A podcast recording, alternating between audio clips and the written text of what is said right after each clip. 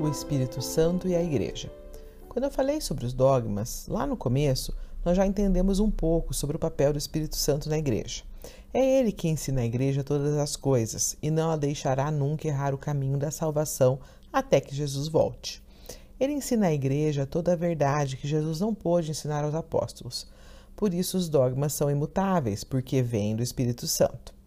A missão de Cristo e do Espírito Santo se realiza na Igreja que é o corpo de Cristo, o templo do Espírito Santo. Ele nos dá o dom da fé. Todos recebemos o único e mesmo Espírito que nos une profundamente com Deus. Ele habita em cada um de nós e faz assim a unidade da Igreja. E é assim que nos ensina o nosso catecismo.